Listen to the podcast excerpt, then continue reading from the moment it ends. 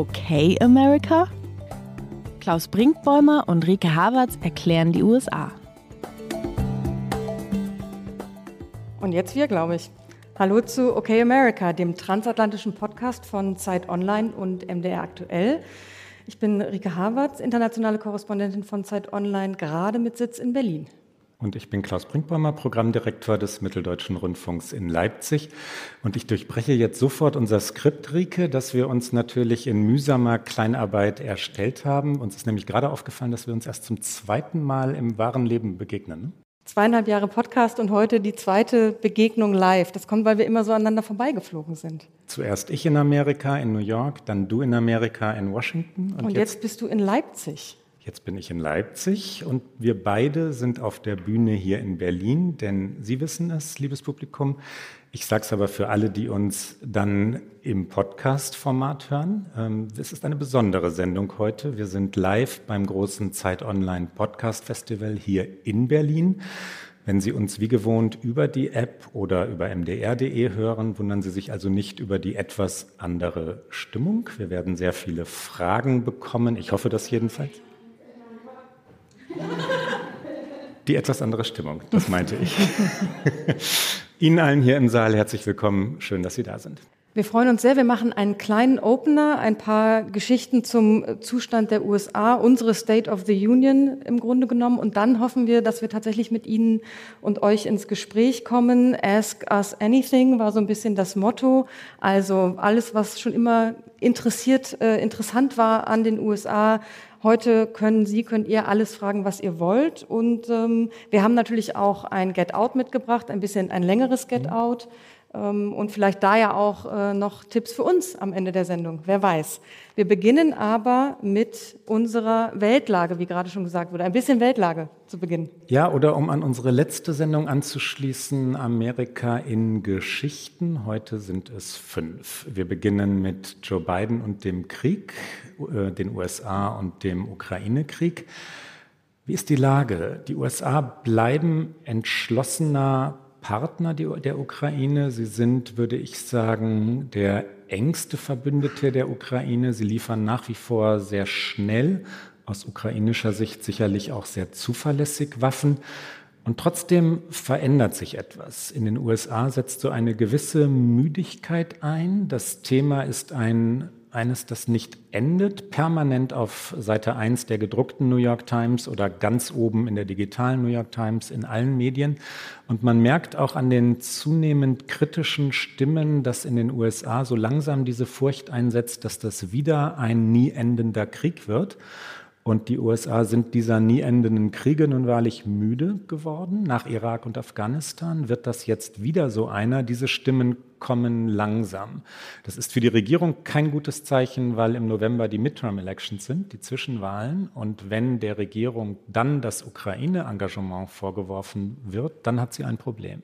Sie hat schon jetzt eigentlich ein Problem, weil äh, zu dieser Müdigkeit kommt hinzu, dass die Wirtschaft sich nicht so entwickelt, wie Joe Biden sich das erhoffen würde kurz vor den Midterms, weil Wirtschaft, das haben wir schon häufiger in diesem Podcast thematisiert und viele Interessierte wissen dass Wirtschaft gewinnt Wahlen in den USA. Das ist das, was für die Bürgerinnen und Bürger relevant ist. Die Inflation ist enorm in den USA. Sie ist mittlerweile bei 8,6 Prozent im Mai. Und jetzt gerade, ich glaube, einen Tag bevor wir hier auf die Bühne kamen, haben die Spritpreise die 5-Dollar-Marke übersprungen. Das heißt, 5 Dollar für eine Gallone, das scheint aus europäischer Perspektive immer noch nicht besonders viel zu sein, weil eine Gallone, Gott, jetzt habe ich die Zahl natürlich nicht parat, äh, 3,67 Liter oder sowas. Irgendwas so zwischen ich glaube, ja. drei, zwei Drittel Liter. ich sage mal drei, zwei Drittel Liter, das ist natürlich fünf Dollar, erscheint uns immer noch nicht besonders viel, aber für die USA ist das ein enormer Spritpreis. Ich weiß, als ich noch da war, was ein halbes Jahr her ist, lag es deutlich unter drei Dollar für die Gallone. Also da konnte man sehr viel weiter kommen und das, die USA sind immer noch ein Land der Autos. Das hat äh, Pete Buttigieg neulich auch im Interview, als wir uns in Berlin trafen, gesagt. Wir werden immer zu einem gewissen Grad ein Land Land der Autofahrerinnen sein. Und damit ist dieser Spritpreis extrem relevant. Und das ist für Biden eine schlechte Nachricht. Und hinzu kommt, dass eben die Ukraine sehr, sehr weit weg ist. Und die beständig guten Umfragewerte, die es eigentlich noch gab für die Unterstützung dieses Krieges, auch weil natürlich Biden versucht, den Spritpreis äh, an Putin zu knüpfen, sagt, das ist äh, der Putin-Preis. Also Putin ist dafür verantwortlich, dass äh, die Gallone jetzt fünf Dollar kostet. Nur am Ende des Tages nützt es nichts, wenn trotzdem die Bürgerinnen fünf Dollar zahlen müssen. Und das wird zunehmend zu einem Problem für Biden. Das Narrativ ist auch zu einfach, ne? dass die Republikaner im Wahlkampf sagen können, da wird schon wieder amerikanisches Geld im Ausland investiert, während das Land leide. Das ist eine Wahlkampferzählung, die werden die sich nicht entgehen lassen. Die werden sie sich nicht entgehen lassen und damit gleiten wir im Grunde genommen in die äh, nächste, in die nächste Weltlage, die aber eher US-Weltlage ist, nämlich die Primaries jetzt vor den Midterms. Also die USA sind im Wahlkampf, sie sind mittendrin, das erscheint uns immer so fremd, aber eigentlich kommen sie nie aus dem Wahlkampf raus und derzeit laufen die Vorwahlkämpfe bei den einzelnen Parteien um die Abgeordnetensitze und um die Senatssitze.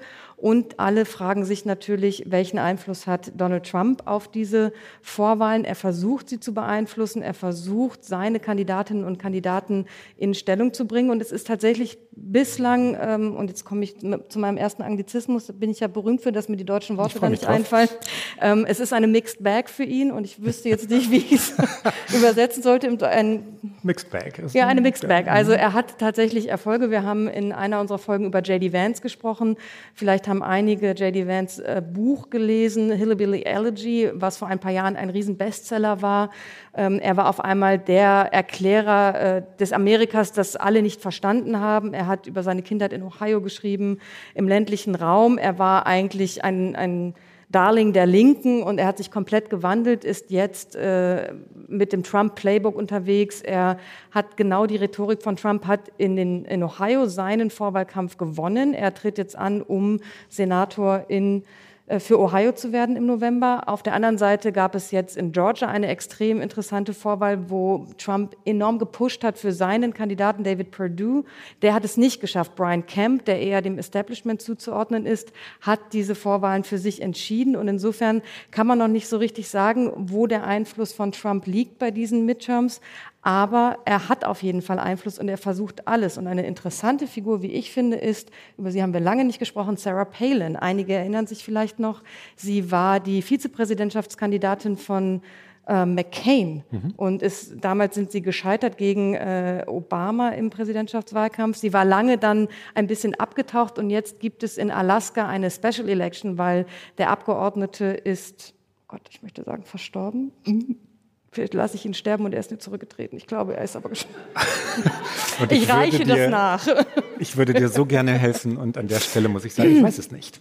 Ich reiche das nach. Ähm, aber auf jeden Fall gibt es eine Special Election und Sarah Palin möchte jetzt gerne ähm, den einzigen Abgeordnetensitz, den es im Kongress gibt für Alaska, erringen. Und sie hat keine schlechten Chancen. Tatsächlich äh, am morgigen Samstag ist eine erste Vorwahl. Vorwahl in Alaska läuft es ein bisschen anders. Und dann im August wissen wir, ob sie tatsächlich diesen äh, Sitz bekommen wird. Und viele in den USA sagen, Sarah Palin ist eigentlich die Begründerin dieser Trumpschen Politik, die wir jetzt erleben. Äh, etwas, was wir gerne diskutieren können. Ich finde, es ist eine sehr interessante Theorie. Und ich glaube, dass es stimmt, nur Sarah Palin als Frau das, was Trump dann vermittelt hat, nicht vermitteln konnte vor ein paar Jahren. Ja, Sarah Palin, das war ja der Wahlkampf von 2007, 2008, ähm, war damals eine, eine sehr populäre Figur der, der rechten oder des rechten Flügels bei den Republikanern. Und John McCain hat das ziemlich schnell bereut, dass er sie zu, zu seiner Vizepräsidentschaftskandidatin gemacht hat. Er hat es deshalb bereut, weil er diesem Instinkt oder diesem Impuls nachgegeben hatte, die, die, die rechte populistische Seite der Partei reinzuholen und, und das ähm, eben durch die Figur Sarah Palin. Sie war aber schlicht inkompetent. Ne? Sie wusste wirklich nicht, worüber sie redete. Sie behauptete, Russland von Alaska aus sehen zu können und, ähm, und erzählte wirklich allerlei Unfug. Ähm, der Wahlkampf der McCain-Seite war schlicht nicht kompetent damals. Sie haben es Obama leichter gemacht, als es möglicherweise hätte werden können. Das stimmt. Ich glaube trotzdem, dass sie jetzt gute Chancen hat, Absolut. zurückzukehren. Ja, und Trump klar. hat sie sofort endorsed und hat gesagt, ähm, sie ist die richtige Frau, um äh, genau diesen Sitz im Kongress zu bekommen. Und ähm, ich bin, ich habe so ein bisschen Angst davor, dass ich sie wieder häufiger höre in ihrer Rhetorik und ähm, ihrer Kompetenz. Aber vielleicht hat sie dazu gelernt. Ja, man könnte sagen, in der amerikanischen Politik ist Inkompetenz nun kein Hinderungsgrund. Das ist in der Tat auch richtig. Es gibt dann, da wir bei den Vorwahlen sind, noch eine weitere, die eher am Rande spielt oder jetzt, wenn man es oberflächlich betrachtet, am Rande spielt, die man auch leicht ignorieren könnte, weil es da um eine demokratische Vorwahl im Bundesstaat New York geht, ähm, Kongress, also Rep äh, Repräsentantenhausvorwahl. Und es ist klar, dass die Demokraten diesen Sitz gewinnen werden. Den gewinnen sie dort immer, Bundesstaat New York, Upstate New York. Hudson Valley ist der Ort, wo das spielt. Das hat aber einen politisch höchst interessanten Hintergrund, weil sich dort jetzt etwas zuspitzt, was die Demokratische Partei beschäftigt und vielleicht sogar zerreißen könnte. Das ist etwas weit in die Zukunft gedacht, aber nicht ausgeschlossen. Was ist dort passiert? Es gibt den Amtsinhaber, also den bisherigen Abgeordneten im, Repräsentantenhaus Sean Patrick Maloney. Und es gibt, äh, der eher in der Mitte der Partei steht. Und es gibt eine progressive, sehr weit links stehende Herausforderin, Alessandra Biaggi, die erst einmal keine Chance zu haben schien. Und dann stellte sich Alexandria Ocasio-Cortez an ihre Seite, also an die Seite der progressiven Herausforderin. Das ist bei den Demokraten und überhaupt im Parteiestablishment in Amerika unüblich, dass eine amtierende Abgeordnete gegen einen amtierenden Abgeordneten für dessen Herausforderin ein Endorsement, also ein, eine Bewerbung oder ähm, Unterstützung zusichert, ne? ein Endorsement abgibt, wie man in Amerika sagt. Ähm, das hat etwas mit dem grundsätzlichen Streit bei den Demokraten zu tun. Die Progressiven, also die Ocasio-Cortez-Leute, gegen die ja, im Zentrum sich sehenden, so Joe Biden, ja, dieses, dieses Lager. Das ist der Richtungsstreit in der Partei. Und wenn sich das auf solche Vorwahlkämpfe verlagert, dann sagt das etwas aus. Ich glaube, dass die Demokraten sich damit enorm selbst schaden. In einem Zwei-Parteien-System ist das nicht gut, wenn eine Partei sich so sehr mit sich selbst beschäftigt, dass sie nicht mehr mehrheitsfähig ist. Und ich glaube, dass das den Demokraten passieren wird. Die Waffenrike. Ja, jetzt habe ich gerade noch überlegt, ob ich widerspreche. Widerspricht gerne.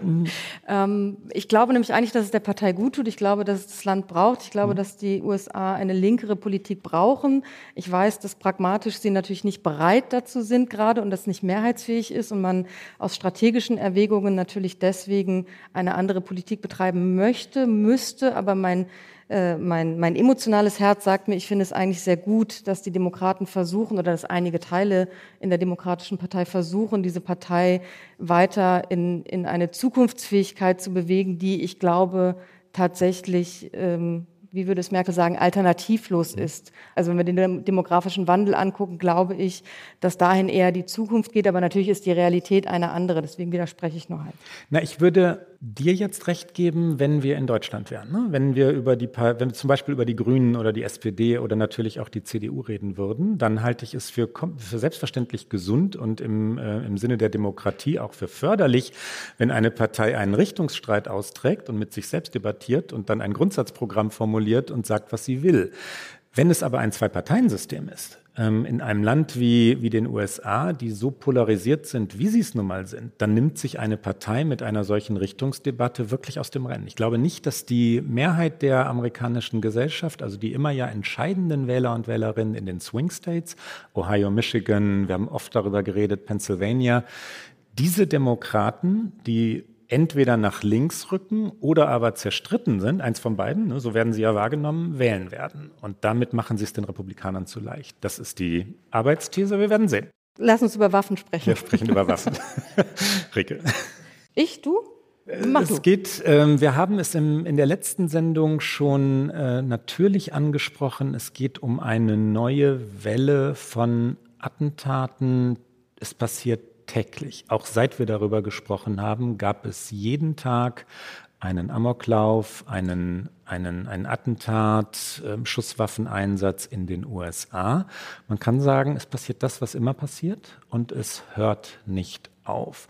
Kurzer geschichtlicher Hintergrund. Die Waffenliebhaber, das sind unter anderem die Republikaner, aber natürlich viele, viele ihrer Wähler und Wählerinnen und viele Menschen im Inneren des Landes, nicht so sehr an den Küsten berufen sich auf die Verfassung der USA. Die Verfassung wurde 1787 verabschiedet und ist 1789 in Kraft getreten. Es wurden dann 1791 die ersten neun Zusatzartikel, sogenannte Amendments, das ist das amerikanische Wort dafür, hinzugefügt und darunter der in diesem Fall entscheidende zweite da ein, ich zitiere das, da eine wohlgeordnete Miliz für die Sicherheit eines freien Staates notwendig ist, darf das Recht des Volkes, Waffen zu besitzen und zu tragen, nicht beeinträchtigt werden. Das ist der entscheidende Satz. Um den geht es heute. Der Begriff Miliz wirkt schon befremdlich, ja. Um Milizen zu ermöglichen, müssen Waffen möglich sein, aber das ist unsere Sicht von heute. Damals wurde es so formuliert. Natürlich wusste damals niemand der Verfassungsväter, es waren ausschließlich Männer, dass es irgendwann mal halbautomatische Sturmgewehre geben würde. AR-15, das ist die Waffe, die zuletzt eingesetzt wurde. Aber der Supreme Court hat die Richtung eingeschlagen, das Waffenrecht ist unantastbar. Ja? Und es geht weiter und weiter und weiter. Und ich glaube, das ist der Frust, den alle verspüren, wenn über dieses Thema gesprochen wird, dass selbst wenn das passiert, was jetzt kürzlich in Uvalde, Texas passiert ist, wo einfach Grundschulkinder erschossen wurden, getötet wurden und man diese Tragik in Bildern sieht, in dem danach, ich weiß, mich hat extrem bewegt, es gibt einen ein Künstler, der hat alle Särge dieser Kinder individuell gestaltet nach ihren Lieblingsmotiven. Superman, alles Mögliche war da drauf. Und jetzt kam wieder die Geschichte, dass ein Junge und ein Mädchen nebeneinander beerdigt werden sollen, weil sie beste Freundinnen, Freunde waren. Und das sind Geschichten, von denen man sich logisch nicht erklären kann, wie sie nicht durchdringen können zu den Menschen, die das entscheiden können, nämlich zu den Politikerinnen und Politikern, die etwas verändern können. Wir werden später, glaube ich, noch ein bisschen mehr darüber reden, weil uns auch eine Hörerfrage, viele Hörerfragen zu diesem Thema immer erreichen. Aber ich glaube, das ist das, was in diesen Tagen wieder so eine, was über dieses Schulterzucken hinausgeht, was man oft verspürt, wenn man hört schon wieder in Chicago zum Beispiel, wo ich viele, viele Monate recherchiert habe, wo im Sommer jedes Wochenende mindestens drei, vier, fünf Menschen sterben durch Waffengewalt und das wird dann abgetan, das sind Gangs, das sind ähm, Menschen, die gefühlt nicht zählen, weil es sind ähm, schwarze Jungs, die da auf der Schwarz äh, Straße sterben. Und dann wird gesagt, so ist es halt. Und man denkt immer, diese Grundschulkinder, äh, Drittklässler, das ist eine Schwelle, die muss doch irgendeine Moralgrenze überschreiten, aber wir hatten es halt 2012 auch schon in äh, Newton, Connecticut, da war ja das erste Massaker an einer Grundschule und exakt zehn Jahre später wird sich nichts verändern an der Haltung der Politik und das ist das, was unaussprechlich ist und auch unerklärbar ist. Und ich glaube, auch das, was am schwersten fast zu vermitteln ist, in einem europäischen Kontext zu sagen, wieso handelt die Politik da nicht? Und es gibt gerade jetzt nach diesen Tagen Appelle, die dramatisch sind wie nie. Es gab die, nach meinem Gefühl, wir sind noch relativ früh im Jahr, die Rede des Jahres schon jetzt. Wir haben sie schon einmal kurz erwähnt. Steve Kerr, Coach der Golden State Warriors, des Basketballteams der Golden State Warriors, die im Moment übrigens das Finale in der NBA-Meisterschaft, also der amerikanischen, der nordamerikanischen Basketballmeisterschaft gegen die Boston Celtics spielen, saß vor einem Spiel, das war noch im Halbfinale gegen Dallas, da und wollte und konnte nicht über Basketball reden. Äh, so hat das jedenfalls erklärt. Er sagte, er sei es einfach leid, dieses Dauerthema der Waffen. Und dann brach es so aus ihm heraus. Und Steve Kerr ist ein ein Mann, der, ich habe ihn mal interviewt, als er noch in, in Chicago gespielt hat, mit Michael Jordan zusammen gespielt hat, der sehr bedächtig, sehr sorgsam mit Worten ist, sehr schlicht intelligent ist und übrigens auch die Erfahrung gemacht hat, ähm, wie das ist, Opfer von Gewalt zu werden, weil sein Vater im Libanon ermordet wurde. Der ist erschossen worden, der war Professor dort, Politologe, wenn ich es richtig in Erinnerung habe, und der ist, ähm, der ist Opfer von Schusswaffen geworden. Steve Kerr also hielt eine zweieinhalb Minuten lange Wutausbruchrede sagte unter anderem, deshalb frage ich Sie, Mitch McConnell, das ist der Sie kennen ihn, glaube ich, inzwischen längst. Wir erwähnen ihn öfters, der Minderheitenführer, also der Parteichef der Republikaner im amerikanischen Senat.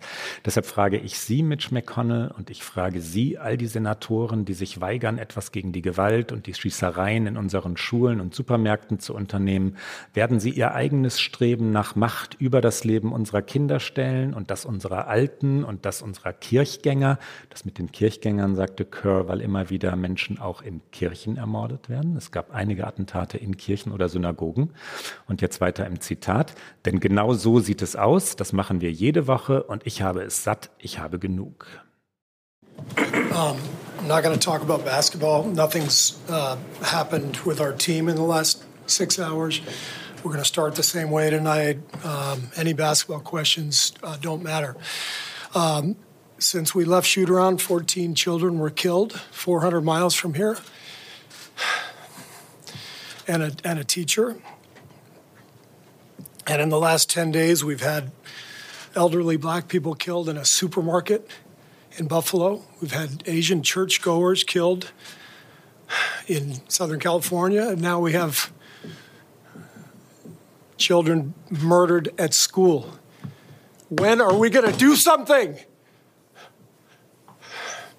I'm tired. I'm, I'm so tired of getting up here and offering condolences to to the devastated families that are out there. I'm so tired of the excuse me, I'm sorry. I'm tired of the moments of silence. Enough.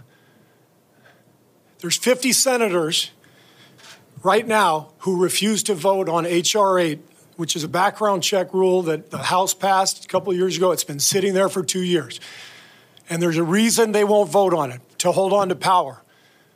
So I ask you, Mitch McConnell, I ask all of you senators who refuse to do anything about the violence and school shootings and supermarket shootings, I ask you, are you going to put your own desire for power ahead of the lives of our children and our elderly and our churchgoers? Because that's what it looks like. It's what we do every week.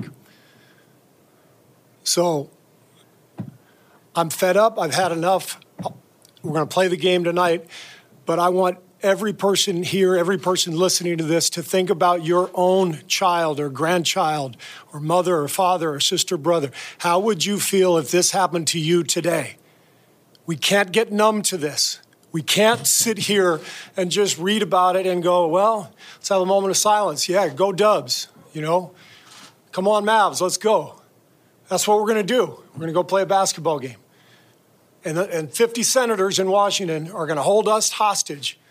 Do you realize that 90% of Americans, regardless of political party, want background check, universal background check? 90% of us, we are being held hostage by 50 senators in Washington who refuse to even put it to a vote, despite what we, the American people, want. They won't vote on it because they want to hold on to their own power. It's pathetic. I've had enough. Ich glaube, dass tatsächlich solche Appelle noch eine größere Kraft entwickeln als das, was wir von Biden gesehen haben. Auch Biden war extrem emotional. Also man sieht ihn ja häufiger mal emotional, aber da hat er mehrfach äh, gesprochen und war sehr emotional. Aber ich erinnere mich zum Beispiel auch an Obama, der extrem emotional war nach äh, Taten wie denen, die wir jetzt erleben, dem sogar die Tränen runterliefen und nichts hat, hat die Gesellschaft wirklich bewegt. Ich weiß nicht, ob wenn es jetzt über Sport, über andere Kanäle auch mehr Druck gibt, ob das eben auch mehr Druck ausübt auf Wählerinnen und Wähler, die eben bei ihrer Wahlentscheidung auch darauf gucken. Ich habe keine große Hoffnung. Ich glaube aber, dass das ein Weg sein könnte. Na, es gibt ja zumindest immer einen Effekt des Staunens und natürlich sehr viel Aufmerksamkeit, wenn etwas jenseits der Rituale passiert. Ne? Wenn, die, wenn die politische Welt Amerikas mit Waffen zu tun hat, dann ist es klar, dass es nach jedem Amoklauf oder Attentat zwei, drei, vier oder Tage der Trauer gibt, dass auch die Republikaner stiller werden und schon ein wenig mittrauern. Ich will das nicht sarkastisch formulieren, das sagen sie, aber sie sagen dann immer, wir müssen beten. Wir müssen für die, für die Angehörigen beten, wir müssen trauern. Sie würden niemals sagen, und jetzt müssen wir aber die Gesetze ändern, während die Demokraten genau dies sagen, wir müssen die Gesetze ändern, aber keine Chance haben, weil sie es nicht durchbringen. Und das hat etwas Ritualisiertes. Ne? Wenn dann jemand wie Kerr daherkommt, der immer über Basketball redet und plötzlich etwas ganz anderes macht, dann schaut das ganze Land hin. Ändert sich deswegen etwas? Ich hoffe es. Wo sich vermutlich absehbar etwas ändern wird, das ist unser nächster Punkt, ist in der Frage, ob Frauen in den USA weiter ein uneingeschränktes Recht darauf haben, zumindest in den ersten Schwangerschaftswochen diese Schwangerschaft zu beenden. Roe v. Wade, das Grundsatzurteil von 1973, steht zur Disposition. Ähm, in diesem Monat, im Monat Juni, ist Opinion Month, wie es heißt, vom Supreme Court.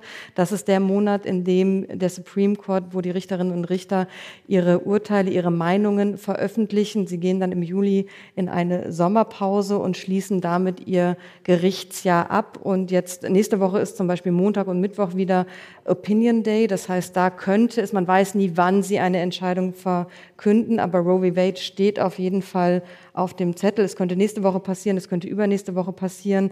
Auch über diesen Fall haben wir schon gesprochen, weil es ein Leak gab, was etwas Einzigartiges ist in der Geschichte des Supreme Courts, dass eine Draft Opinion, also ein Entwurf einer Mehrheitsmeinung vorab veröffentlicht wurde und diese Mehrheitsmeinung äh, da, wenn man diesem Entwurf folgt, wird Roe v. Wade, so wie es momentan steht, gekippt werden. Und das hätte Implikationen nicht nur für Frauen, die versuchen, medizinische Hilfe zu bekommen, Frauen, die sich entscheiden, einen Abbruch vornehmen zu lassen, sondern das, was, glaube ich, das Thema dahinter steht, was es noch viel größer macht, ist die Frage, was impliziert das für die Gesellschaft? Wo sieht das Gericht als nächstes Handlungsbedarf in Frage von ähm, Gendergerechtigkeit, wo wollen Sie eingreifen ins Recht der Bürgerinnen und Bürger? Äh, Transrechte zum Beispiel ist ein Thema. Aber es könnte auch, also es gibt auch Theorien oder Diskussionen darüber, ob es so weit geht, wie äh, in welcher Form und Art und Weise ist Empfängnisverhütung frei verfügbar für Frauen, für nicht verheiratete Paare, verheiratete Paare. Also es gibt, es geht an die Grundsätze dessen, was Gesellschaft ausmacht und die Mehrheitsmeinung ist das, was eigentlich dafür spricht, dass die USA, du hast es gerade schon erwähnt, als wir darüber sprachen, ob die Demokraten sich zerstreiten oder nicht, dass die USA im Grundsatz eher noch ein konservativeres Land sind, als wir es uns, glaube ich, oft vorstellen oder meinen. Die Mehrheit ist eher moderat unterwegs, dennoch aber in diesen Fragen eigentlich in der Mehrheit dafür, dass es natürlich ein Recht geben sollte von Frauen auf äh, einen Schwangerschaftsabbruch, dass natürlich äh, Empfängnisverhütung äh, möglich sein soll. Es gibt auch eine Mehrheit für zum Beispiel die gleichgeschlechtliche Ehe. All das spiegelt aber dieses Gericht nicht mehr wider, weil die konservative Mehrheitsmeinung überwiegt. Sechs Richterinnen und Richter sind eher konservativ, drei sind eher liberal und damit schließt sich ein bisschen ein Kreis auch zu, was können die Republikaner gerade tun und wie sind sie strategisch besser aufgestellt als die Demokraten, weil man muss sagen, das ist im Grunde genommen Mitch McConnells Lebensleistung, der es sich zur Aufgabe gemacht hat in seiner Karriere, Karriere, die Gerichte in den USA möglichst konservativ zu besetzen. Ich glaube, weil er erahnt hat, weil er sehr strategisch schlau erahnt hat, dass das Land so polarisiert wird, dass die Politik im Zwei-Parteien-System nicht mehr dazu fähig sein wird, Kompromisse zu finden in vielen, vielen Fragen, die eben Gesellschaft bewegen und deswegen diese Fragen irgendwann beim Supreme Court landen, vielleicht auch bei, bei etwas äh, niedrigeren Gerichten. Heißt das niedrigere Gerichte hm, auf Deutsch? Hm, ja. ähm, und aber dann entscheidend beim Supreme Court und wer den Supreme Court kontrolliert, kontrolliert damit dann entscheidend Gesetzgebung. Obamacare ist ein Beispiel, wo es für die Demokraten gut gegangen ist, weil das haben die Republikaner so weit getrieben, dass es vor dem Supreme Court lag und es hat standgehalten. Da waren aber die Mehrheitsverhältnisse auch noch andere. Und jetzt glaube ich, wird der Supreme Court ähm, das entscheidende politische Feld sein in den USA, was eigentlich nie erdacht war. Und deswegen ist dieses Urteil aus meiner Sicht Roe v. Wade so viel mehr als nur dieses eine Urteil, was schon kontrovers genug ist. Ich hätte mir jetzt eigentlich ein englisch-deutsches Wort von dir gewünscht. Lower Gerichte oder irgendwie sowas. ja, es war in meinem Kopf. Ich habe versucht, es noch abzubiegen. Amerika in fünf Erzählungen, so hatten wir es angekündigt heute, in Anlehnung an, ich weiß nicht, ob Sie es gehört haben, die, die letzte Sendung, wo wir Amerika in zehn Erzählungen hatten. Die fünfte heute, Trump und das January 6th Hearing. Anhörungen im amerikanischen Kongress in diesen Tagen. Es geht um den Sturm auf das Kapitol am 6. Januar 2021 und die Frage, ob der Präsident, der damalige Präsident Donald Trump dazu aufgerufen habe oder mehr noch, ob es einen wirklichen Putschversuch gegeben habe, ob äh, Trump und die Seinen, also seine Anhänger und auch die Leute in der zweiten, dritten, vierten Reihe der, der damaligen Regierung wirklich das demokratisch erzielte Wahlergebnis umwerfen wollten. Ob sie also den gewählten Präsidenten Joe Biden verhindern und Trump an der Macht halten wollten. Man kann sagen, das ist ein neues politisches Drama, das wir da sehen. Das ist äh, live im Fernsehen. Es ist ganz Amerika schaut zu. Eine dieser, dieser sehr, sehr politischen Wochen, wo, wo alle hinschauen, was passiert da. Es ist in Teilen bewegend. Es gibt sehr bewegende Zeugen- und Zeuginnenaussagen, auch von ähm, Polizisten, Polizistinnen, die damals überrannt wurden und haarscharf mit dem Leben davon kamen. Donald Trump habe die Demonstrierenden oder Randalierenden oder wirklich brutalst Gewalttätigen, denn das waren sie ja, es kamen Menschen zu Tode dort, zu den Ausschreitungen angestachelt. Das sagte der Ausschussvorsitzende äh, Benny Thompson bei der Vorstellung der ersten Ermittlungsergebnisse. Der Sturm auf das Kapitol sei der, das ist wieder ein Zitat, Höhepunkt eines versuchten Staatsstreichs gewesen, eines dreisten Versuchs, die Regierung zu stürzen. Donald Trump stehe im Zentrum dieser Verschwörung. Die Gewalt war kein Zufall. Interessant finde ich, dass Sie in dieser Woche die Anhörungen in den Abend verlegt haben. Normalerweise sind diese Untersuchungsausschüsse Ausschüsse auf C-SPAN, das ist das amerikanische Phoenix. Phoenix, ja. ja. Mhm. Guter Vergleich, doch. Ähm, und normalerweise sind die halt tagsüber, wo wenig Einschaltquote ist. Und das wurde bewusst natürlich in die Primetime gelegt, damit eben ganz Amerika zuschauen kann. Und Amerika muss sich wieder einmal mit sich selbst beschäftigen. Und Liz Cheney ist eine der wenigen, ich glaube, singulären Republikanerinnen, die Teil dieses Untersuchungsausschusses ist. Sie ist die stellvertretende Vorsitzende. Sie hat sich, wer unseren Podcast häufiger hört, weiß das, bei den Republikanern im Grunde genommen äh, an den Rand gestellt, indem sie von Anfang an gesagt hat, Donald Trump ist mitverantwortlich. Ähm, Donald Trump erzählt die Lüge über eine, also es ist eine Lüge, dass er von der gestohlenen Wahl erzählt. Also sie prangert ihn und seine Lügen öffentlich an. Und Liz Cheney fand ich hatte auch wieder so einen erstaunlichen Moment äh, bei diesem ersten äh, Hearing, als sie sagte, der Tag wird kommen, an dem Donald Trump weg sein wird, aber eure Unehrenhaftigkeit wird bleiben. Tonight, I say this to my Republican colleagues who are defending the indefensible. There will come a day when Donald Trump is gone, but your dishonor will remain.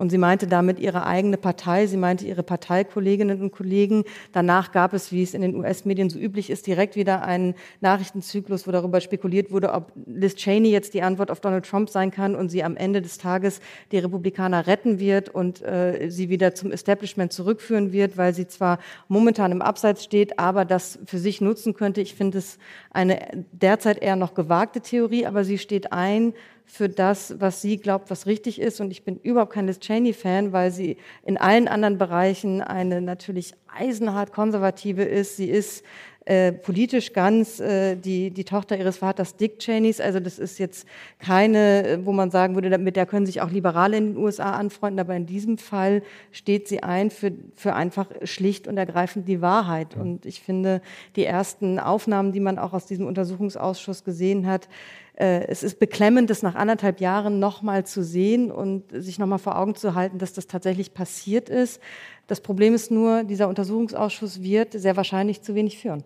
Ja, er wird zu wenig führen und ich glaube nicht, dass Liz Cheney am Ende die Republikaner retten wird, weil die Republikaner sich festgelegt haben, an Donald Trumps Seite zu stehen und auch diese Anhörungen äh, zu denunzieren, ja, und zu sagen, das sei eine parteipolitisch äh, begründete Hexenjagd. Das ist jetzt ein Begriff Trumps aber der, der wird aufgenommen von äh, Parteikolleginnen und Kollegen, die sagen, dass die Demokraten einen Showprozess führen würden. Die Republikaner versuchen, eine wirklich ernsthafte Debatte über den 6. Januar letzten Jahres zu verhindern. Und schon das hat wieder einen Effekt. Es wird nicht darüber diskutiert, wie die, die amerikanische Demokratie zu retten sein wird, ja, wie in, äh, in den nächsten Jahren, zum Beispiel 2024 oder 2028 bei Präsidentschaftswahlen eigentlich verhindert werden kann, dass es dann zu einem Coup kommt, dass es dann zu einem Putsch kommt, wenn, stellen wir uns mal Donald Trump als künftigen äh, Kandidaten vor, wenn er die nächste Wahl wieder verliert und dann aber in den ganz entscheidenden Ämtern in Pennsylvania und Michigan und Florida und Georgia Menschen in Ämtern sind, äh, die sie dazu berechtigen, die Wahl zu zertifizieren oder nicht, die heute sagen, also jene Menschen, die heute sagen, Donald Trump ist um die Wahl betrogen worden. Ja? Was machen die in drei Jahren, in äh, zwei Jahren, in sechs Jahren bei den kommenden Wahlen? Das wird ja vorbereitet. Darüber redet der Ausschuss nicht, weil äh, er schaut zurück. Ne? Und die heiklere Frage richtet sich in die Zukunft. Die Frage ist auch tatsächlich, ob Merrick Garland, äh, Generalstaatsanwalt, tatsächlich eine Anklage erheben wird auf Grundlage dieser Untersuchungsergebnisse, weil natürlich dieser Ausschuss kann selbst nicht sagen, das ist unser Ergebnis und darauf, auf, basierend auf diesen Ergebnissen folgt ein juristischer Schritt. Das müsste dann wiederum von anderen Stellen kommen. Und das Dilemma ist da auch wieder für die Demokraten. Merrick Garland, der von beiden eingesetzt wurde, der Demokrat ist, kann er das machen, ohne dass die Republikaner und viele andere es direkt wieder darauf drehen, dass das jetzt ja wieder nur eine politisch motivierte Anklage ist. Also er ist da auch in einem Dilemma. Es wird sicherlich davon abhängen, wie konkret das ist, was dieses Committee vorlegt. Donald Trump reagiert natürlich auch auf das, was öffentlich wird. Seine Tochter Ivanka hat ausgesagt in dieser Woche und auch darauf reagiert er und daran sieht man wieder, wie Donald Trump agiert. Er macht auch vor der eigenen Familie nicht halt. Er hat auf seiner eigenen Social Media äh, Seite gepostet, Ivanka Trump war nicht daran beteiligt, sich die Wahlergebnisse anzusehen oder zu studieren. Ähm, sie hatte sich längst abgemeldet und versuchte meiner Meinung nach nur Bill Barr und seine Position als Generalstaatsanwalt zu respektieren. In Klammern, er war scheiße. Ausrufezeichen. Das heißt auch die eigene Tochter, die eben auf per Videoaussage im Ausschuss ausgesagt hat, dass sie eben den Aussagen vom damaligen Bill Barr, dass es keine ähm, keine Manipulation gar geglaubt hätte, wird dann öffentlich in die Ecke gestellt, wird gesagt, sie hätte damit nichts zu tun, sie kennt die Fakten nicht und auch alles andere, was Trump momentan sagt zu diesem Ausschuss, dreht sich immer nur um die gleiche Erzählung der, es sind Fake News, es ist alles nur Gerede und genau das, es ist eben mehr als nur Gerede, was Trump betreibt, was du gerade gesagt hast. Es ist natürlich mehr als nur eine Erzählung, sondern es ist der strategische Versuch, einen, einen Überbau zu schaffen für das, was dann konkret tatsächlich auf einzelnen Wahlkampfpostenebenen passieren kann. Nämlich dann, wenn man eine Wahl nicht mehr bereit ist zu akzeptieren und zu zertifizieren, eine Mehrheit seiner Anhängerinnen und Anhänger hinter sich weiß. Es gibt eine Enthüllung, die überraschend kam und dann ist es auch schon wieder vielsagend, wie die Republikanische Partei damit umgeht.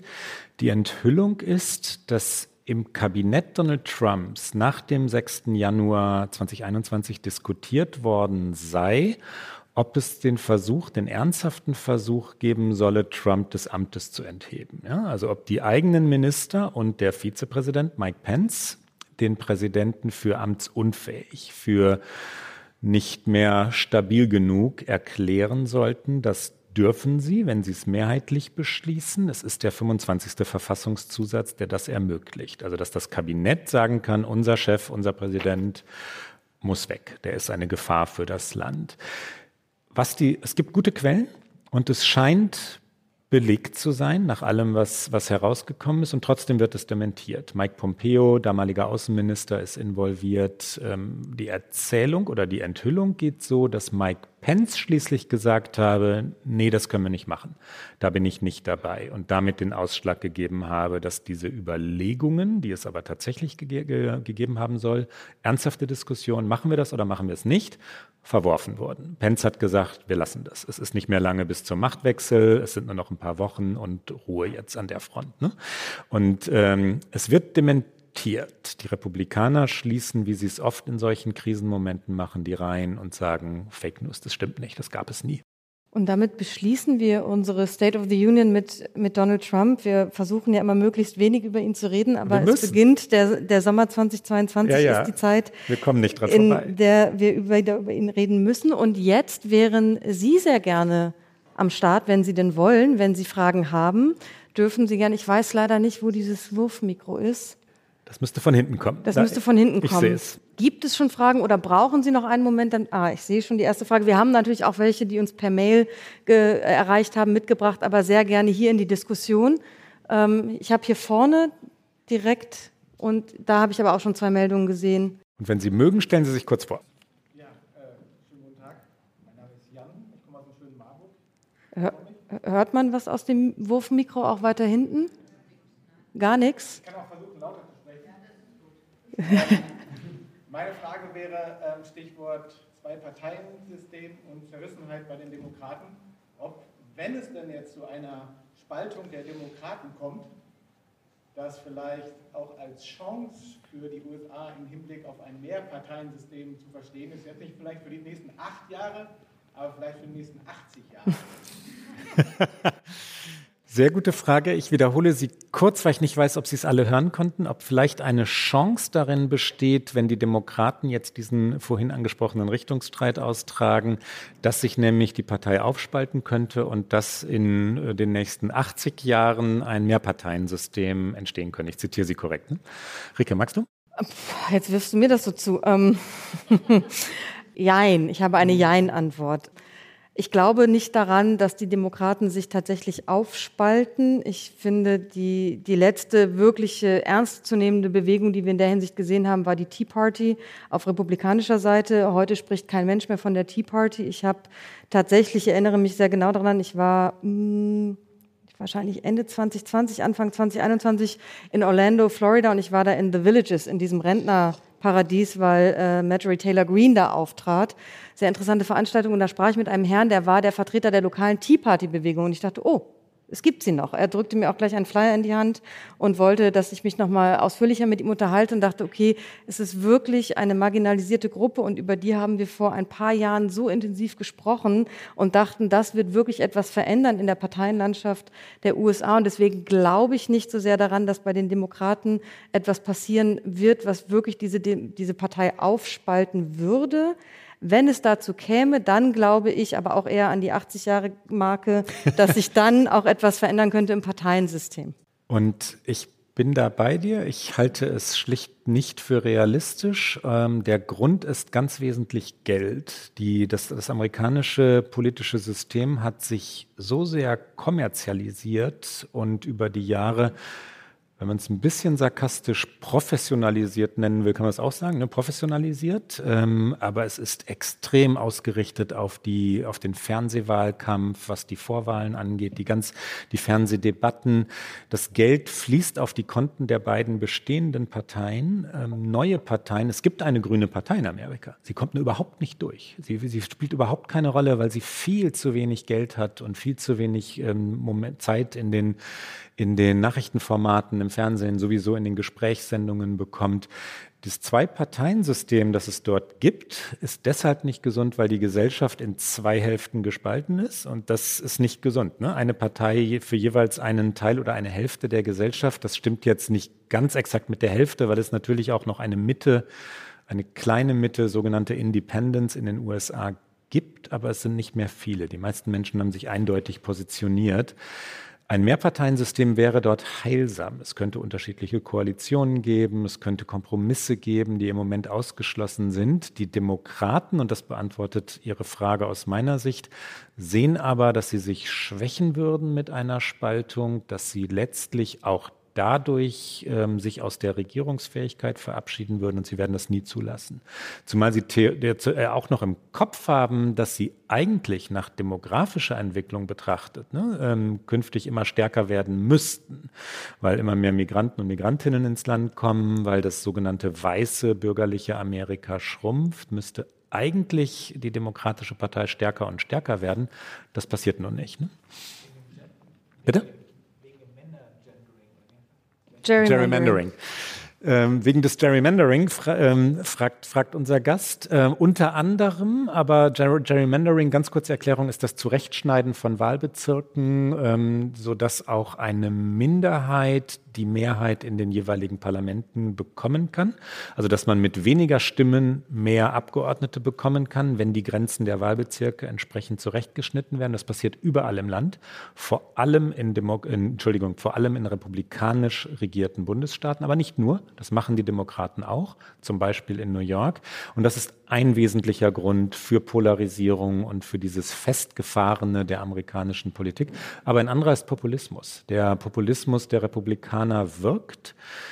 Ähm, hasserfüllte Menschen wählen eher, weil sie engagierte Menschen sind, als gleichgültige Menschen, die sich abgewandt haben und sagen, dann wähle ich halt nicht, ist ja sowieso egal, spielt ja keine Rolle mehr. Und das ist das Problem der Demokraten, ne? dass die Menschen sagen, Politik in Washington erreicht mich nicht, hat keinen Effekt, es ist mir egal, wer Präsident ist. Und dann sind sie raus. Ähm, die Wahlbeteiligung ist nicht besonders hoch in Amerika. Ich sehe ganz viele Fragen. Hier vorne waren die die zwei, die ich als nächstes gesehen habe, dann sehe ich noch da und da. Wir versuchen es vielleicht nochmal mit dem Wurfmikro. Geht es jetzt? Hallo und herzlich willkommen. Ja. Ah, es funktioniert. Weil meine Frage ist tatsächlich weniger äh, um die Politik, sondern tatsächlich, wie beide schafft ihr das? Weil ihr habt jetzt andere Positionen, internationale Korrespondentin, äh, Chefredakteur vom MDR. Wie schafft ihr das, am Puls der Zeit von Amerika zu bleiben? Also es liegt euch ja total am Herzen und man merkt es, man hört es. Aber ihr habt doch so viele andere Dinge noch um die Ohren. Ich gebe es zuerst an den Programmdirektor des MDR. Ich glaube, dein Terminkalender ist noch ein bisschen stressiger als meiner, weil so durchgetaktet. Ja, und die Antwort ist Interesse und Begeisterung. Ähm, ich, ich, ähm, ich hoffe, dass man es merkt, ähm, dass, dass ich glaube, das gilt für uns beide. Ich möchte nicht für dich sprechen, Rika, aber ich, ho ich hoffe, dass man merkt, dass wir, dass wir das Land wirklich mögen und immer gerne dort waren und sind. Ne? Ich kann das für mich jedenfalls sagen. Ich vermisse es auch. Ich vermisse New York. Ich habe da wirklich sehr, sehr gern gelebt. Mein bester Freund ist nach wie vor dort. Der ist neulich, weil wir uns so lange nicht gesehen hatten, für ein Wochenende nach Leipzig gekommen und dann haben wir natürlich ein, ein ganzes Wochenende lang geredet, geredet, geredet über den Zustand Amerikas. Und ich lese nach wie vor den, den New Yorker, die New York Times, die Washington Post und, äh, und, und verfolge die, die Nachrichten und, und Gesprächssendungen, die es gibt, die relevant sind. Das hört ja nicht auf, das Interesse bleibt.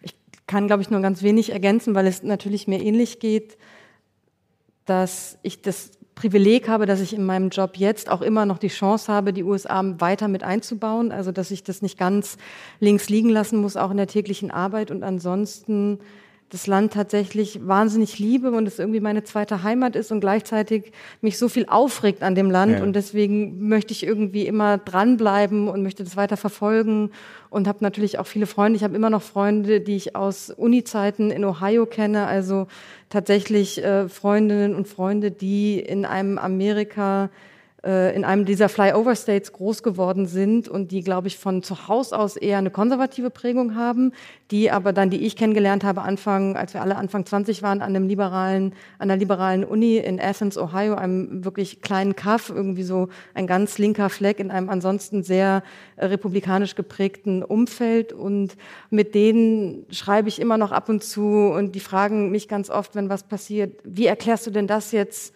deinen Freundinnen oder wie erklärst du das den Leserinnen und Lesern oder den Zuhörenden? Und dann denke ich, ja, weiß ich jetzt auch noch nicht so richtig, aber ich versuch's und darin liegt natürlich auch die Herausforderung und die große Freude und ich glaube, das Spannende ist natürlich auch, wenn man sich für ein Land interessiert, beruflich, was für viele Menschen spannend ist. Ähm, was man daran sieht, dass hier viele Leute zuhören, dass wir seit zweieinhalb Jahren diesen Podcast machen und nach jeder Folge uns auch E-Mails erreichen und Menschen eben auch darüber bewegt sind. Und ich glaube, das ist, weil es uns so nah ist in vielen Bereichen, weil es uns auch so geprägt hat und gleichzeitig so fern ist. Ich war das allererste Mal in den USA 1994, da war ich 14 und das, ich komme aus einer Kleinstadt, das war alles unfassbar. Also Los Angeles war unfassbar.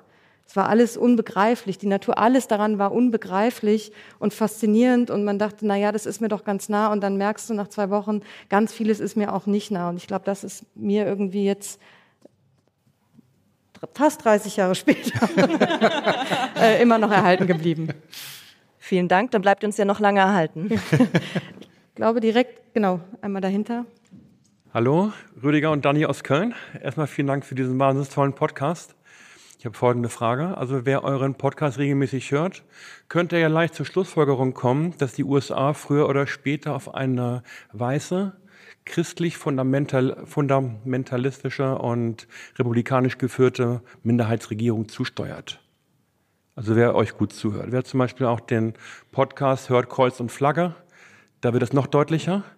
Aber es wird in den deutschen Medien so gar nicht richtig diskutiert. Also ich brauche dann schon so einen Podcast wie euren, um auf diese Idee zu kommen. In Deutschland wirkt das immer noch so, als würde in den USA alles so Business as, usual gehen. Also die, wie kommt das? Ja, ähm, zum ersten Teil der Frage. Ähm, ich teile die These und halte es für möglich, dass es so kommt, wie Sie es gerade formuliert haben. Das, äh, es ist nicht klar, es muss nicht so kommen. Ähm, die demografische Entwicklung, das hatten wir vorhin schon einmal kurz, spricht eher für ein liberaleres, vielseitigeres, demokratisches Amerika, also demokratisch regiertes Amerika, von den Demokraten regiertes. Die Realität sieht so aus, wie Sie es gerade gesagt haben, ne? dass die Republikaner sich über ähm, die Mehrheit im Supreme Court, die sie sich äh, wirklich auch ergaunert haben, ne? dadurch, dass sie Obama, ähm, Obamas Wahl eines Supreme Court-Richters schlicht blockiert haben. Obama hätte das zugestanden. Er hätte einen Richter nominieren dürfen und die Republikaner haben es ein Jahr lang schlicht blockiert im Senat, haben es nicht zugelassen, dass es zu einer Abstimmung kam dort. Ähm, über diese Mehrheiten, die sie dann wiederum durch ein nicht ganz faires Wahlrecht immer wieder auch im Senat und im Repräsentantenhaus bekommen, obwohl sie oft weniger Stimmen haben, zementieren sie das System, das es gibt. Und es kann sein, dass es am Ende, wenn es schlecht läuft, wenn es zum Beispiel nach einer Präsidentschaftswahl 2024 einen Putsch oder eine Art Putsch, es muss ja nicht genauso sein wie beim letzten Mal, aber sagen wir mal, in Pennsylvania weigert, verweigert sich dann ähm, jemand, der die Wahl zertifizieren müsste für einen Demokraten und sagt, nee, das gilt hier nicht. Wir, wir sagen, der Republikaner hat gewonnen, dass dann ein republikanischer Präsident, der nicht gewählt wurde, im Weißen Haus sitzt. Und dass das Donald Trump, Donald Trump ist. Oder jemand, der so ist wie Donald Trump und vielleicht noch ein bisschen durchtriebener und klüger. Also im Sinne von Intelligenz intelligenter, scharfsinniger. Ja? Das, äh, das ist die Gefahr. Das kann passieren. Ich sage nicht, dass es so passieren muss. Das, ist, äh, das wäre so in die Zukunft schauend. Äh, das sind Theorien, aber ich halte das für möglich. In die Medienkritik, die ich aus Ihren Worten gehört habe, würde ich nicht einsteigen. Ich glaube, dass, ähm, dass Sie es in amerikanischen Medien finden, in deutschen auch. Äh, ich möchte jetzt nicht meine, meine liebsten deutschen Medien nennen, das, das hätte wahrscheinlich etwas Peinliches, aber das finden Sie schon. Die, die Korrespondenten und Korrespondentinnen, die von deutschen Medien in den USA entsandt oder in die USA entsandt, dort arbeiten, berichten das und analysieren das. Das ist jedenfalls meine Wahrnehmung.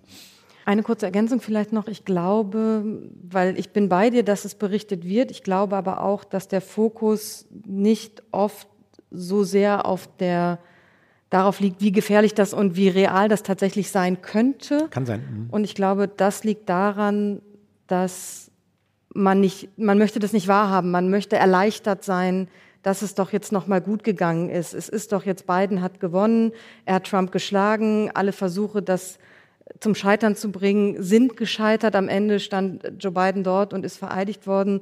Und ich habe den Moment auch in den USA so erlebt, dass eben auch da ein Großteil der Wählerinnen und Wähler, die sich dann engagiert haben, die wählen gegangen sind, die gesagt haben, jetzt geht es um was, diese Erleichterung eben auch verspürt haben. Und dann dachte man, okay, jetzt kann man die Anspannung wieder so, so sein lassen und jetzt können wir doch zurück in unseren Alltag und in, in unser tägliches, jetzt müssen wir uns nicht mehr so viel mit Washington beschäftigen, weil jetzt haben wir die Demokratie doch gerade noch mal gerettet. Ich glaube, das ist so ein Gefühl, was viele, an dem viele gerne festhalten wollen und deswegen sich nicht so sehr damit beschäftigen, dass es eigentlich ganz anders kommen könnte. Und ich halte die Gefahr, über die wir jetzt gerade schon gesprochen haben, auch für real. Und vieles wird davon abhängen aus meiner Sicht.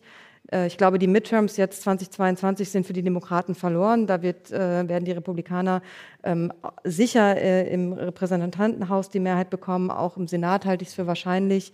Ich glaube, vieles wird davon abhängen, wie sehr die Demokraten Wählerinnen und Wähler 2024 wieder mobilisieren können und genau diese, diese Geschichte erzählen können, dass es wirklich um etwas geht und dass es um mehr geht als nur wieder eine weitere Wahl. Ich habe vor zwei Wochen mit Don Winslow, US-Bestsellerautor in Berlin, ein Interview geführt. Er war auf Lesetour.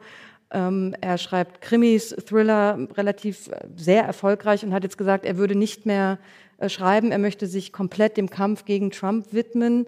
Und er hat im Gespräch irgendwann gesagt, Es ist wie bei Gerichtsprozessen. Wer das Narrativ gewinnt, gewinnt den Prozess. Und ich glaube, genau das werden wir auch 2024 sehen. Und ich äh, möchte mich selbst ganz kurz korrigieren. Ich war gerade so auf Ihre Frage hin bei den Medien. Ich glaube, dass, äh, dass nicht die Medien oder die schon gar nicht die deutschen Korrespondenten und Korrespondentinnen das Problem sind, sondern dass du recht hast, Rike, dass in der amerikanischen Gesellschaft so ein Glaube verbreitet ist in der Richtung, äh, wie du es gerade angesprochen hast, das wird schon nicht so kommen. Das kann ja gar nicht so kommen, weil das hier Amerika ist. Ne? Und wir sind the, great, the, greatest country on earth. Das glauben viele Amerikaner und Amerikanerinnen. Ähm, unsere Demokratie kann gar nicht scheitern, weil es ja die amerikanische Demokratie ist. Und das ist nun wahrlich nicht garantiert. Ja, wenn man sich mal anschaut, wie perfide und perfide meint in dem Fall, wie ausgefeilt, also detailliert im Moment der republikanische Versuch läuft, in sämtlichen Wahlbezirken, die in drei Jahren, in zwei Jahren eine Rolle spielen werden, also 2024 und natürlich in allen folgenden Jahren auch, ähm, die richtigen, aus ihrer Sicht richtigen Leute zu platzieren. Ne? Überall, im ganzen Land und vor allem in den entscheidenden Bundesstaaten. Florida, Ohio, Pennsylvania, Michigan, Georgia. Wir hatten sie schon. Das dort die Leute sitzen, die sagen, Donald Trump ist um die Wahl betrogen worden und das passiert nicht wieder. Die wirklich glauben, ein demokratischer Präsident sei per se ein nicht legitimierter Präsident. Ja? Und das ist die amerikanische Polarisierung. Diese Leute können selbstverständlich in der Zukunft eine amerikanische Wahl für ungültig erklären, wenn, ein, wenn jemand gewonnen hat oder gewonnen haben wird, den sie dort nicht sehen wollen im Weißen Haus. Das ist gefährlich, brandgefährlich. Und die Demokraten in Washington sehen das viel zu wenig. Ne? Also Joe Biden glaubt viel zu sehr daran, dass das alles noch so sei wie vor 40 Jahren, dass man reaching across the aisle, wie das in Amerika heißt, also auf die andere Seite des Ganges hinüberreichen könne. Dann gibt man sich die Hand und dann streitet man ein bisschen und nachher geht man ein Bier trinken und dann kommt irgendwann ein Kompromiss heraus. So war Amerika vor 40 Jahren. Heute keine Chance. Ne? Und das sehen die Demokraten viel zu wenig. Dafür kämpfen sie zu wenig. Also für die Demokratie kämpfen sie zu wenig. Insofern kleine Korrektur an der Stelle. Wo machen wir weiter? Ähm, ja, einfach ja, durchwerfen oder durchreichen wäre gut. Soll wirklich werfen? Bitte. ah, sehr wow. gut. Endlich kommt es zum Einsatz. Kommt dann auch gleich eine Frage zum Basketball. Sehr gerne. Ah, da, ich schalte mich aus. Ich Und ich freue mich. Äh, ich bin Andreas, äh, ich komme ursprünglich aus Deutschland, äh, bin dann ähm, mit 14 nach LA gezogen, wo meine Eindrücke anfangs ganz ähnlich waren wie, wie Rikes. Darf im Zuge dessen vielleicht noch erwähnen, dass ich in der Highschool dann für das Amt des äh, Schülersprechers gegen den späteren Berater äh, Stephen Miller kandidiert äh, habe. Wow. wir aber beide gegen einen Michael Jackson Impersonator verloren haben. Sehr cool. Welche Frage, Highschool war das? Santa Monica High School. Äh, meine Frage wäre, ähm, welche Texte oder Autorinnen ähm, ihr äh, oder euer Verständnis äh, Amerikas, äh, der amerikanischen Politik äh, und Gesellschaft besonders geprägt äh, haben. anders formuliert wüsste ich gerne, wenn es eine Denkerin oder einen Schriftsteller gäbe, die ihr wieder, wieder ins Leben rufen könnte, könntet, um ähm, äh, Themen äh, oder Entwicklungen, mit denen wir uns jetzt beschäftigen, äh, besser zu verstehen. Ähm, wer wäre das und äh, mögt ihr mutmaßen, was die uns heute zu erzählen hätten, um, äh, äh, um diesen Moment besser zu verstehen? Ich dachte jetzt Basketball, aber Basketball kommt nicht. ich wüsste auch noch ganz gerne, wen ihr ja? in den Finals die Daumen drückt, aber das ist eher nebensächlich. Okay, nee, alles gut. Ähm, Vielleicht erst die Finals. Nein, fang du ruhig an. Die mit, dem, mit dem Auto und den Finals. Literatur. Ähm, ähm, Margaret Atwood, die, wenn ich jetzt nicht richtig, wenn ich nicht falsch liege, Kanadierin ist, ne? Ähm, ist und noch lebt. Und noch lebt. Ähm, ist, ach so. Da, da, da war ich Ihnen jetzt nicht gefolgt. Muss, muss tot sein, ja? Ähm, Margaret Atwood ist, ich wollte es trotzdem sagen, und da setze ich mich jetzt über die Spielregeln hinweg, ist, äh, ist die Autorin, die das, was wir jetzt gerade in der Roe versus Wade-Debatte erleben, ähm, vorhergesehen hat auf eine, auf eine schon beklemmende Weise. Ja? In The Handmaid's Tale, äh, dem großen Roman, sie hat viele fantastische Bücher geschrieben, aber dem großen Roman, äh, der, der alles, was es an, an Frauenfeindlichkeit, Misogynie auf der Welt gibt, wirklich auf, auf äh, furchterregende und brillante Weise zusammenträgt. Ähm, wie heißt, wie heißt der, der Staat, den sie dort erschaffen hat? Gilead, ne? Genau, ich kam, kam gerade nicht mehr. Ja. Spielt sich was, was ähm, Abtreibungen, den Zwang, der gegen Frauen ausgeübt wird, äh, was eine patriarchalisch dominierte Gesellschaft anrichten kann, äh, das, das spielt sich auf eine Weise ab, die, äh, die wir jetzt in, in, also was die Theorie angeht, in dem Text aus dem Supreme Court wiederfinden können. Ne? Ich finde, also Edward fällt mir sofort ein. Wer fällt uns denn noch ein? Ähm, meine Lieblingsautorin Ann Tyler lebt auch noch, Baltimore. Die, die beschreibt die amerikanische Gut, ich, ich sag gleich, welche Ostküste. Die... Jetzt kommst du mit den Toten, Rike. Ich hatte jetzt ja auch mehr Zeit zu überlegen. Gute Frage aber. Walt Whitman würde ich gerne mehrere Gedichte zum Zustand der USA 2022 lesen. Toni Morrison als Stimme für alles, was äh, Rassismus, Ungerechtigkeit, soziale Ungerechtigkeit angeht. Ähm, ja, die beiden fallen mir spontan ein. Du musst noch sagen, wem du die Daumen drückst bei den NBA Finals. Das kam noch so. So, so beigemischt. Ja, ich bin neutral, weil, weil wir New York Knicks-Fans ja schon lange äh, nichts mehr zu melden haben in diesen NBA Finals. Ich glaube, ähm, dass die Golden State Warriors mit Stephen Curry gewinnen. Es steht 2 zu 2 im Moment. Ähm, die Boston Celtics waren stark. Aber ich glaube trotzdem, dass Golden State das äh, holen wird. Ähm, ich habe mal in Boston gewohnt für ein paar Monate, deswegen habe ich da eine große Liebe zu. Aber San Francisco war die erste Stadt, in die ich mich wirklich verliebt habe in den USA, deswegen äh, die Golden State Warriors. Da hinten war schon sehr lange, waren so Hände, die in die Höhe gingen, deswegen also ganz ein sehr weiter Wurf. Ah, hervorragend. Wunderbar. Mich hätte interessiert, in Russland, in China haben die jeweiligen Präsidenten die letzten Ansätze der Demokratie ausgehebelt und ihre Amtszeiten mehr oder weniger endlos verlängert. Ist in Amerika diese Gefahr oder dieses Horrorszenario in irgendeiner Weise gegeben, dass ein und derselbe Präsident oder Präsidentin über die zwei Amtszeiten hinaus sich das, die Macht äh, ergreifen und behalten könnte? Ähm, ich würde sagen, dass das nicht die Gefahr ist, die, die, die im Vordergrund steht. Das verhindert die Verfassung. Es gab ein Beispiel Roosevelt, ähm, wo, wo mehrere Amtszeiten möglich waren. Das hatte sehr mit dem Zweiten Weltkrieg zu tun. Die zwei Amtszeiten sind eisern, maximal zwei Amtszeiten eisern festgeschrieben. Ähm, die größere Gefahr ist die, die wir vorhin schon ein, zwei Mal angesprochen haben, dass sich jemand die Macht ähm, er, ähm, ja, ergaunert, der oder die eine Wahlniederlage erlitten hat und sich dann ins Weiße Haus hineinkämpft und vielleicht vom Supreme Court gestützt wird, weil der Supreme Court so ist, wie er ist. Äh, das ist eine realistische Gefahr. Äh, dass jemand dann einfach sagt, noch eine Amtszeit und noch eine, weil ich dort bin, äh, obwohl man kann Donald Trump vieles zutrauen.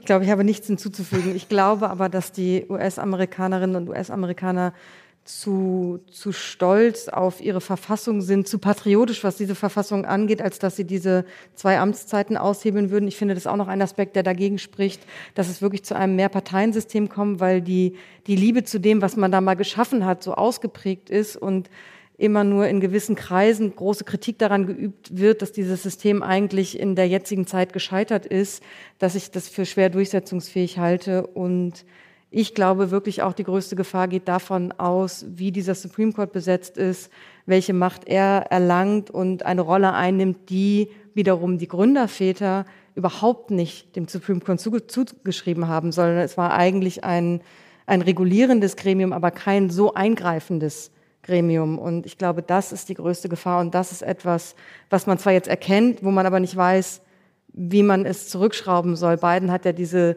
diesen Arbeitskreis gebildet, um zu eruieren, wie man den Supreme Court reformieren könnte. Da sind so viele Leute dran beteiligt. Es wird nichts dabei herauskommen. Nichts wird umsetzbar sein. Und überhaupt müsste man dafür den Filibuster abschalten. Also so viele Hürden, die ich nicht sehe, dass sie genommen werden. Und das halte ich für die größere Gefahr. Und dann ist aber im Grunde auch alles möglich, weil wenn dann jemand sagt, ich möchte aber länger bleiben als acht Jahre und er hat den Supreme Court hinter sich, why not? Werbung. Wie geht es weiter mit der Europäischen Union? Präsidentschaftswahlen in den USA, EU-Parlamentswahlen, geopolitische Krisen und wirtschaftliche Schwierigkeiten. Wir suchen Lösungen für diese Herausforderungen. Am 19. und 20. März auf der digitalen Europakonferenz von Handelsblatt, Die Zeit, Tagesspiegel und Wirtschaftswoche. Über die Zukunft Europas sprechen wir mit Bundeskanzler Olaf Scholz, Wirtschaftsminister Robert Habeck und vielen mehr. Kostenlose Anmeldung unter europe20xx.de.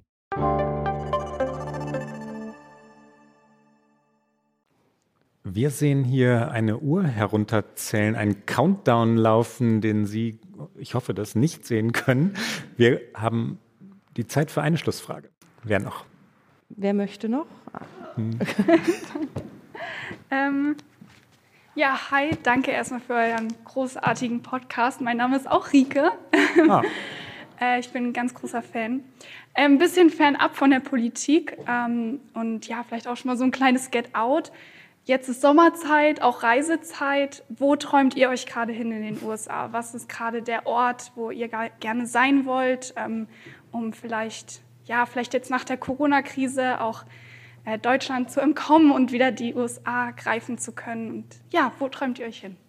Es leitet perfekt über zu unserem etwas länglichen Get Out. Wir könnten jetzt noch eine Bonusfrage machen, die wir noch zwischenschieben, wenn jemand noch unbedingt gerne etwas wissen möchte. Ansonsten. Da fällt uns aber auch trotzdem eine Antwort ein. Wo wir uns hinträumen? Ja, und dann machen wir das Get Out Fang du mal an. Ähm, ich kann mich nie entscheiden, es sind so viele Orte. Maine, Ostküste, Nordosten der USA, dort auf einem schönen alten Holzboot segelnd äh, vor der Küste Maines. Äh, da ich gerade erst von meiner, einer meiner besten Freundinnen in den USA ein Foto sah auf Instagram von ihrer Cabin an der Upper Peninsula in Michigan, äh, träume ich mich dahin, auch wenn es noch ein bisschen kalt ist für Juni, aber äh, da am Steg sitzen und aufs Wasser gucken. Das wär's. Wir sagen allen, äh, die uns E-Mails geschrieben haben, äh, dass wir uns natürlich nur dafür entschuldigen können, dass wir sie heute nicht beantwortet haben, weil es hier so viele Fragen gab. Das werden wir aber in einer der kommenden Sendungen machen. Ähm, alle Zuhörerinnen und Zuhörer, die uns geschrieben haben, mögen sich also gedulden. In den kommenden Wochen werden wir diese Fragen aufgreifen. Und das war's für heute. Das war's noch nicht für heute. Jetzt kommt doch unser unser schönstes äh, Get Out, was wir uns jemals ausgedacht haben. Nein, heute machen wir es etwas länger, weil wir verraten nämlich äh, unsere allerschönste Reiseroute äh, in den USA inklusive vielleicht Musiktipps für Auto oder Zug und dann verraten wir noch die Reiseroute, die wir selbst noch nicht geschafft haben und die wir gerne machen wollen würden. Insofern machen wir jetzt hier eine kunstvolle Kunstpause für den Get Out Jingle.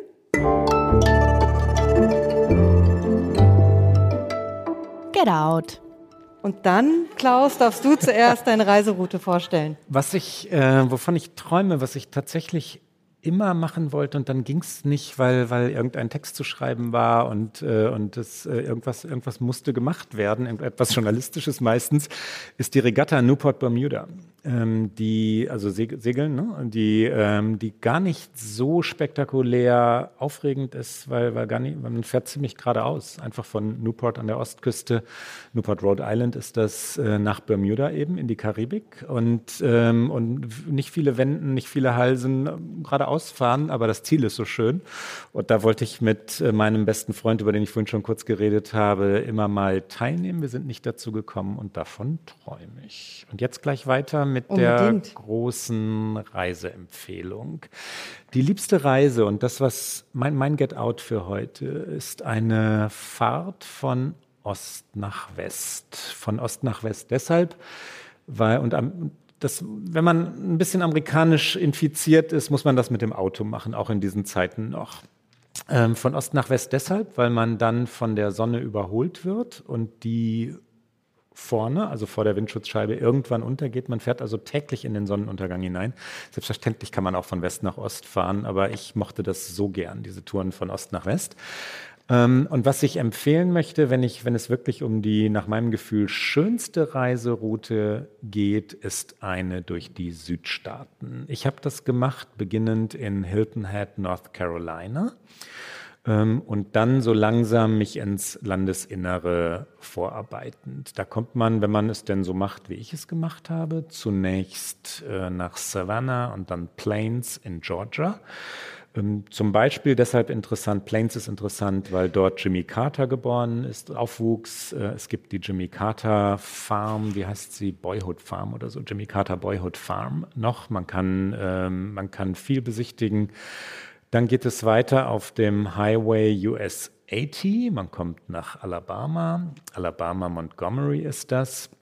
Ähm, dort wurde Hank Williams geboren, weil du nach Musiktipps fragtest, Rike. Hank Williams, Country Star, ähm, wurde nur 29 Jahre alt. Er sang unter anderem, das war glaube ich sein erster Nummer 1 Hit, uh, No matter how I struggle and strive, I will never get out of this world alive. Und damit hatte er recht. Der ähm, große Leonard Cohen, ich weiß nicht, wie sehr Sie äh, Cohen-Musik leben, hat auch übrigens mal eine ganz tolle Textzeile erfunden. I said to Hank Williams, how lonely does it get? Hank Williams hasn't answered yet. Ähm, in Mon äh, Alabama Montgomery, ich fasse mich gleich ein bisschen kürzer, sonst rede ich hier endlos, ähm, passierte übrigens auch etwas, worüber wir in diesem Podcast schon mal geredet haben. Und dort gibt es ein fantastisches Museum. Äh, Rosa Parks lebte dort. Und Rosa Parks ist jene Frau, die am 1. Dezember 1955 in einem Bus saß, auf den Plätzen, die für Weiße reserviert waren. Rosa Parks war schwarz. Und dann kam der Busfahrer, ein Mann namens James Blake, und sagte, du musst dich umsetzen. Und sie sagte, no, I'm not gonna do that. Dann sagte er, das ist ein berühmtes Zitat, then I'm gonna have you arrested. Und dann sagte Rosa Parks, you may do so. Und dann ist sie ins Gefängnis gegangen und dann begann der große Aufstand, Streik, Busboykott ist der Fachbegriff, der in den USA verwendet wurde. Der Busboykott, das Schwarze, die Schwarzen dort fuhren nicht mehr mit dem Bus und die Bürgerrechtsbewegung begann so richtig. Rosa Parks war eine Schlüsselfigur. Und wenn Sie durch Montgomery, Alabama fahren, suchen Sie bitte dieses Museum. Wir fahren weiter. Wir wollen nach Westen und wir sind erst in Alabama. Ich beschleunige ein bisschen. Sie kommen durch Birmingham. Dort gibt es die Kirche, über die wir schon geredet haben, in der 16. Straße, wo am 15. September 63 vier Mädchen ermordet wurden. Das war ein größeres Thema in unserem Podcast. Sie kommen nach New Orleans, Louisiana ähm, und müssen unbedingt in die Jazzkneipen dort. Es geht weiter immer weiter nach Westen. Sie kommen nach Texas. Ähm, ich habe ähm, dort das Grab oder die Gräber von Bonnie und Clyde besucht und deren Geschichte noch einmal richtig recherchiert.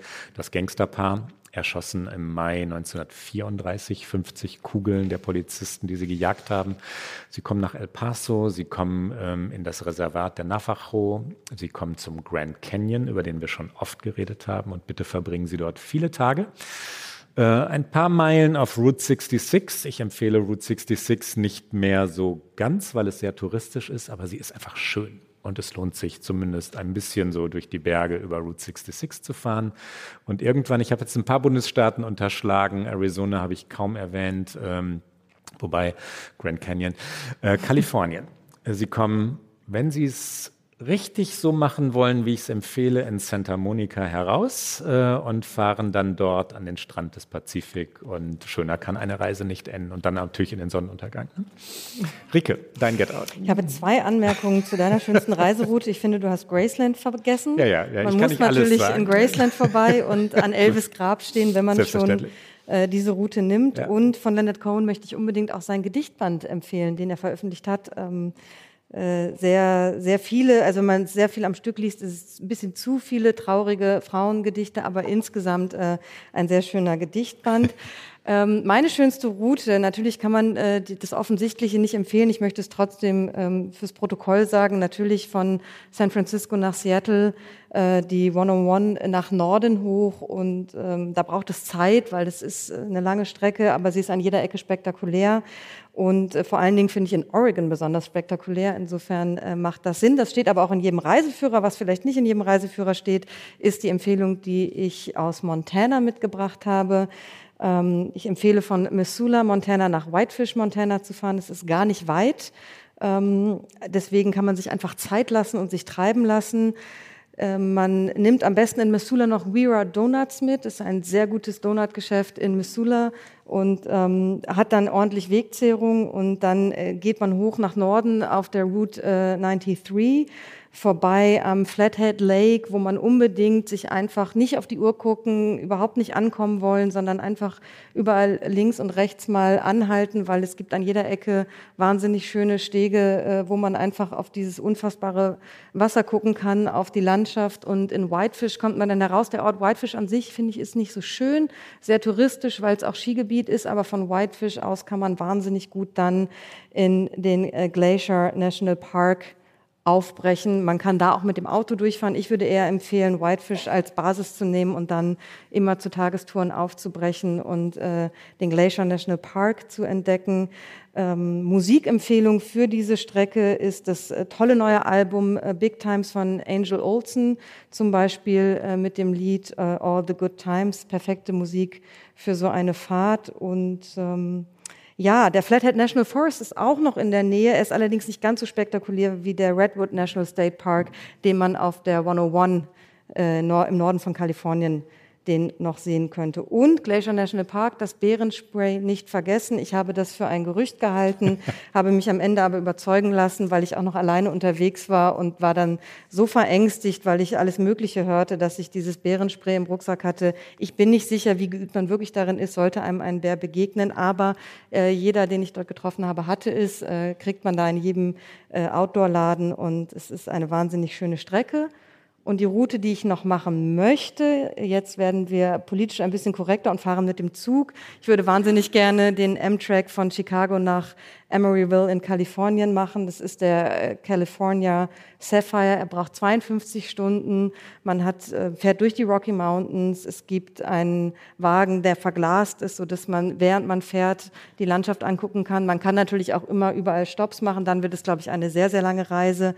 Und fast das Allerschönste an diesem M-Track-Zug ist etwas sehr Nostalgisches. Es gibt kein Wi-Fi. Man wäre einfach 52 Stunden off. Und das, liebe Zuhörerinnen und Zuhörer, liebe Zuschauerinnen und Zuschauer, war es für heute bei OK America und dieser ganz besonderen Live-Aufnahme. Wie schön, dass Sie da waren.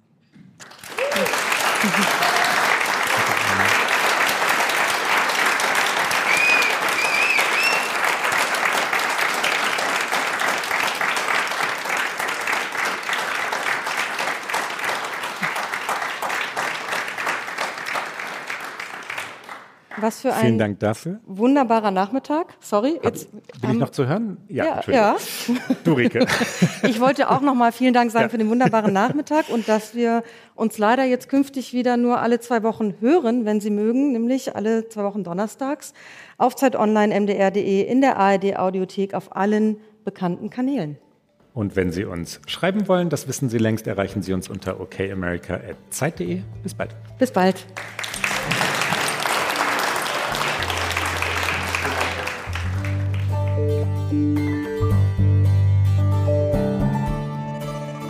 Okay America ist ein Podcast von Zeit Online und MDR aktuell.